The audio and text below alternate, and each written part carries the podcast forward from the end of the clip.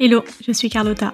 Bienvenue dans Product Marketing Stories, le podcast qui décrypte les méthodologies, partage des conseils et apprentissages concrets pour rendre compréhensible et accessible le product marketing. Pour cet épisode, j'accueille Nevin, Product Marketing Manager chez Pigment, pour parler de Competitive Intelligence. L'analyse du marché de la concurrence est un des piliers du rôle du PMM.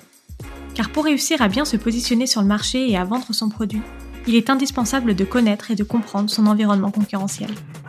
Mais ce n'est pas toujours facile de savoir par où commencer et quoi faire pour que les analyses faites soient utiles pour l'ensemble des équipes. Produits, marketing, sales ou encore customer success. Alors dans cet épisode, Nevin nous partage sa vision de ce qu'est la competitive intelligence et de son usage, des actions concrètes qu'elle a mis en place et les premiers résultats obtenus. Et enfin, sa méthodologie et bonnes pratiques pour construire les programmes d'entretien win-loss les battle cards et les sessions d'enablement. Je laisse place à mon échange avec Nevin, qui j'espère vous donnera toutes les cartes en main pour travailler sur la competitive intelligence et diffuser au mieux la connaissance des concurrents aux équipes. Est-ce que en une phrase, tu peux nous dire la définition d'une battle card? Ouais, alors une battle card, c'est une sorte de fiche, en fait, euh, une sorte de carte d'identité du concurrent, avec euh, bah, qui est notre concurrent, ses forces, ses faiblesses, et toutes les informations qui sont pertinentes sur ce concurrent-là pour pouvoir bien se positionner contre le concurrent. Donc c'est un petit peu ta fiche anti-sèche. Génial. Est-ce que tu peux nous dire quelles sont les infos clés à mettre dans les battle cards, sachant que souvent en interne, on peut avoir plusieurs audiences, donc des besoins différents. Comment est-ce que tu le gères? Qu'est-ce que tu fais? Oui, alors pour le pour les battle cards, euh, il y a eu la question est-ce qu'on fait différentes battle cards pour les différentes équipes? Donc on a les équipes euh, BDR qui vont faire toute la partie prospection, les équipes euh, commerciales terrain et les équipes pre-sales, donc un peu plus techniques. Donc est-ce qu'on fait trois battle cards différentes ou on les réunit dans une seule et même battle card? Parce que les BDR ont besoin de savoir vraiment pourquoi on gagne, pourquoi on perd. Et les équipes techniques ben, ont envie d'avoir accès à des informations beaucoup plus techniques. Et finalement, en fait, l'idée, c'est de, tout réunir sur une seule et même battle card parce qu'au final, l'EI a besoin de savoir euh, ce que le BDR sait et le, le pre-sales, comme on les appelle, a besoin de savoir ce que c'est le BDR et l'EI. Donc en fait, la façon dont, dont les battle cards sont construites, c'est qu'on commence par une section générale, puisqu'il faut savoir où est-ce qu'est située l'entreprise, combien de clients ils ont, quels sont les, clients qu'on a sur lesquels on a fait euh, un remplacement de la solution ou est-ce qu'on a gagné contre cette solution-là. Et de savoir quels sont nos experts en interne parce que les, les battle cards elles sont construites en collaboration avec euh, différentes personnes en interne. Donc ça c'est des informations un petit peu que tu peux voir directement quand tu, vas sur ta battle card et ensuite c'est vraiment par section. Donc euh, on commence directement avec les BDR pour qu'ils puissent avoir accès à l'information qui est pertinente assez rapidement quand ils sont en call par exemple, puissent directement trouver l'information. Donc pourquoi on gagne pourquoi on perd, quelles sont les questions à poser, quelles sont les objections qui sont assez euh, courantes, donc comment y répondre. Et ça, c'est vraiment la section euh, pour les BDR. Et ensuite, on rentre la partie euh, EI où on parle un petit peu plus de l'entreprise, quels sont les cas d'usage qu'ils couvrent, comment nous on se positionne par rapport à ça, où est-ce qu'ils sont meilleurs, où est-ce qu'on est meilleur. Sur la partie pricing, autant que possible, on trouve l'information, comment ils sont positionnés, comment on peut aussi contrer certaines choses qui est intéressant, je trouve, c'est de montrer ce qui est dit sur les sites internet et ce qu'on a pu apprendre au fur et à mesure d'échanges avec euh, des clients, des prospects, de dire voilà comment on peut réagir à tel point, parce qu'un un prospect euh, va forcément trouver l'information sur le site internet ou va avoir la version, euh, j'appelle ça la version Instagram, du coup des, équipes commerciales. Comment nous on peut faire ce Instagram versus réalité, donc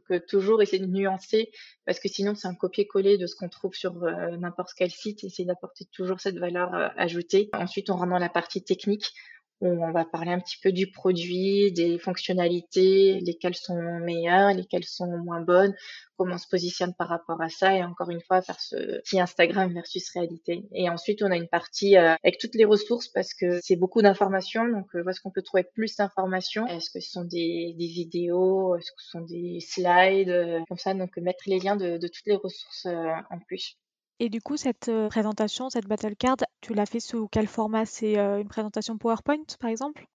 C'est une présentation, enfin c'est une page Notion qu'on a fait parce que c'est beaucoup plus facile de, naviguer, d'agrandir la section qui t'intéresse. Donc le BDR, il va juste agrandir la section euh, BDR, il va pas regarder toutes les autres sections. Donc euh, c'est un retour qu'on a eu en fait quand on a fait des entretiens en interne pour voir euh, ce qui marchait, ce qui marchait pas. Et sur les battle cards qui existaient, qui étaient sous forme de, de slide, tu avais le concurrent sur une slide et tu avais toutes les informations. Du coup, tu es en échange avec un prospect qui te dit je suis en contact avec tel concurrent ou c'est la solution qui est mise en place. Ils sont là devant la slide en disant mince, elle est où l'information? Parce qu'il y a trop d'informations. Donc l'idée c'était vraiment de pouvoir s'assurer que chaque équipe puisse faire une sorte de d'expand de la section qui les intéresse et comme ça sinon ça fait pas trop d'informations non plus euh, c'est beaucoup plus agréable aussi visuellement de trouver cette information comme ça c'est sûr.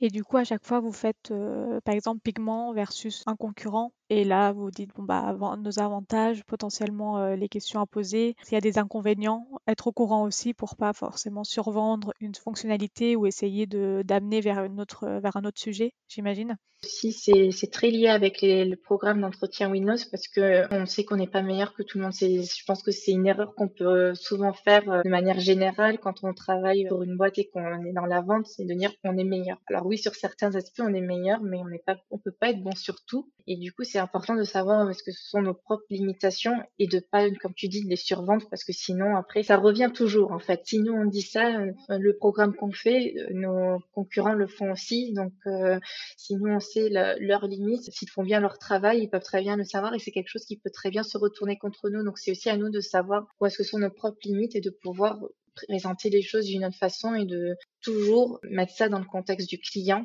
et la valeur qu'il recherche et comment nous on peut répondre à cette valeur-là. Parce que des fois là où on a des limites, c'est pas forcément ce que le, client recherche en fin de compte. Donc euh, c'est toujours très important, je pense, de, voir euh, les choses de manière très complète et c'est là où on va vraiment pouvoir rapporter quelque chose à nos clients.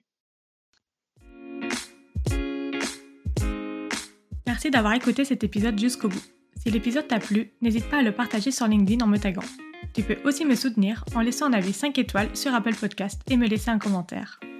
Ton aide est précieuse pour m'aider à faire connaître Product Marketing Stories et aussi m'encourager à créer davantage de contenu. Alors merci